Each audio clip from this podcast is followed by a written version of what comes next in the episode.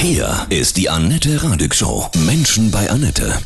Heute bei mir zu Gast Verena Weiß direkt aus Australien. Guten Morgen, Verena, grüße dich. Ja, guten Morgen, Annette. Bei euch ist es jetzt abends, ne? 9 Uhr, so circa. Genau, 9 Uhr abends. Du arbeitest für die Continental in Down Under. Wir alle hier in Deutschland sind so berührt von euren Wahnsinnsbränden. Wie geht es dir und euch? Also uns persönlich geht es relativ gut. Ich bin jetzt seit 2019 hier mit meiner Familie in Melbourne, im Süden Australiens. Und da ist die Situation relativ entspannt noch. Aber hier fängt normalerweise die Waldbrandsaison erst an. Ich habe gelesen, dass eine Milliarde Tiere circa schon gestorben sind, ähm, dass eine Fläche brennt, die so groß ist wie die Niederlande. Die Rauchwolke ist halb so groß wie Europa. Das sind ja Dimensionen, die sind ja unfassbar.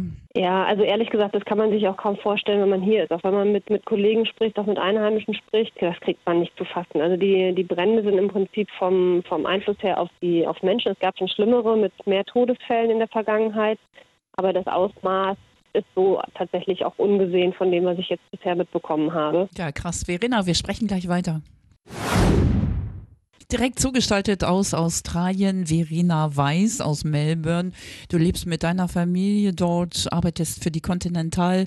Warst du direkt dran auch an den Feuern? In Melbourne, was ja wirklich mehrere hundert Kilometer auch weg ist von den, von den Bränden, haben wir zum Teil auch am Wochenende eben die Rauchschwaden gehabt und man merkt eben ganz tolle, ganz tolle Rauchluft auch. In, als wir über Silvester mit Freunden unterwegs waren, sind wir auch in einem von diesen Brandgebieten leider gelandet und waren da eingekesselt für zwei Tage. Es hat Ascheregen gegeben und wirklich verbrannte Blätter kamen vom Himmel geregnet. Dunkler Himmel, man konnte auch kaum irgendwas machen. Hm. Ich, also ich glaube, so als, als Externer ist es eben nochmal schwieriger, die Situation zu beurteilen, weil ich persönlich habe überhaupt gar keine Erfahrung mit Buschbränden oder sonst irgendwas. Hast du Angst? Naja, also so eine Existenzangst oder sowas habe ich jetzt nicht, wobei man also die, die Bilder sieht, wenn man, wenn man tatsächlich jetzt in so einem Gebiet ist und vor so einer Feuerwalze irgendwie eingeschlossen wird, ich glaube, mich würde die schiere Panik äh, überfallen. Also als wir da in, im Silvesterurlaub waren, hat tatsächlich auch relativ viel gelesen dann immer, was natürlich auch besonders nachts wenn ich schlafen kann, nicht besonders hilfreich ist. Aber jetzt, also hier so im Alltag habe ich tatsächlich keine Angst, muss ich ehrlich sagen. Ich bin tiefst erschüttert über das, was passiert und was auch so, dass alle so machtlos sind. Also man kann ja auch kaum eingreifen, weil die Feuer so groß sind. Und was du vorhin sagtest mit den Tieren, ich meine, da sind ja auch viele Nutztiere dabei. Australien ist ein Land mit viel Landwirtschaft und da sind halt auch hunderttausende Schafe und Kühe und Nutztiere verendet. Also du hast auch keine Chance, die Tiere rauszuholen. Also du müsstest alleine von der Logistik her, geschweige denn, dass du die Tiere irgendwie auf Hänger kriegst, kriegst in der Situation, wenn die in Panik geraten. Also das ist einfach auch so eine, so eine Ohnmacht in dieser ganzen Situation und das finde ich einfach ganz fürchterlich. Bei uns in Deutschland wird viel Kritik laut an eurem Ministerpräsidenten Scott Morrison. Wie ist es bei euch?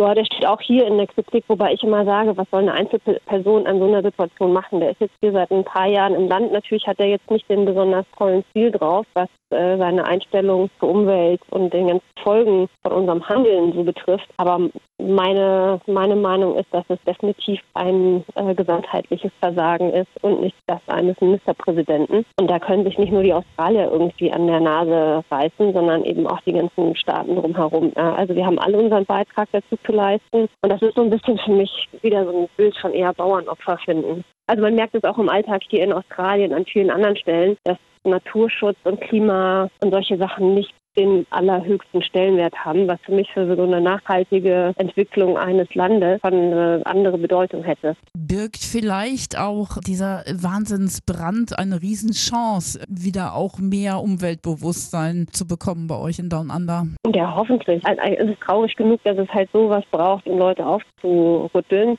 möglicherweise ist eine Chance. Ja. Die Spendenbereitschaft der Australier, wie steht es damit? Man kann ja auch zum Beispiel, habe ich gelesen, Koalas adoptieren, ja, in einem Koala-Krankenhaus spenden. Was gibt es noch so für Aktionen? Also ich meine, die Australier sind ja ein sehr empathisches Volk aus meiner Sicht, was ich bisher erlebt habe. Und die Hilfsbereitschaft ist dann schon hoch. Also die stecken sich dann schon alle irgendwie zusammen und versuchen zu unterstützen. Der, diese Zoogemeinschaft hier in Victoria, die haben jetzt auch eine Spende, eine extra Spende aufgestellt haben und die wollen das Geld in investieren eben auch in Aufforstung und Denaturierung von den Flächen, weil das ist ja die Hälfte des Bestandes da oder was auch immer. Riesenbestände an Tieren und an Umwelt abgebrannt. Und du kannst ja die Tiere, die überlebt haben, kannst du gar nicht wieder in die Gebiete reinsetzen, weil wir gar keinen Lebensraum haben. Also die widmen sich halt auch dem Ding so ein bisschen aus einer nachhaltigen und gesamtheitlichen Perspektive, was ganz spannend ist. Wenn du das alles so reflektierst, äh, was hast du für eine Botschaft? Wie können wir jetzt alle mal unseren, unseren Hintern zusammenkriegen und da dann persönlichen Beitrag auch leisten? Also dieses Fingerzeigen auf andere, finde ich, muss auch mehr aufhören. Und jeder muss halt selber hinterfragen, was kann mein eigener Beitrag sein? Vielleicht sollte man darauf mehr seinen Fokus richten. Morgen fängt ja das Dschungelcamp bei euch an. Findest du das nicht pervers, dass das nicht irgendwie gestoppt wird? Irgendwie da Australien brennt und diese C-Promis äh, machen sich da zum Affen? Also ehrlich gesagt, mit Dschungelcamp habe ich überhaupt gar nichts am Hut. Ich wusste noch nicht mal, dass hier irgendwas abgeht. Also dazu kann ich halt nur sagen, es interessiert mich überhaupt nicht die Bohne, was beim Dschungelcamp abgeht. Und das hat für mich weder eine Priorität noch irgendwas. Von daher ist es mir einfach vollkommen wurscht egal.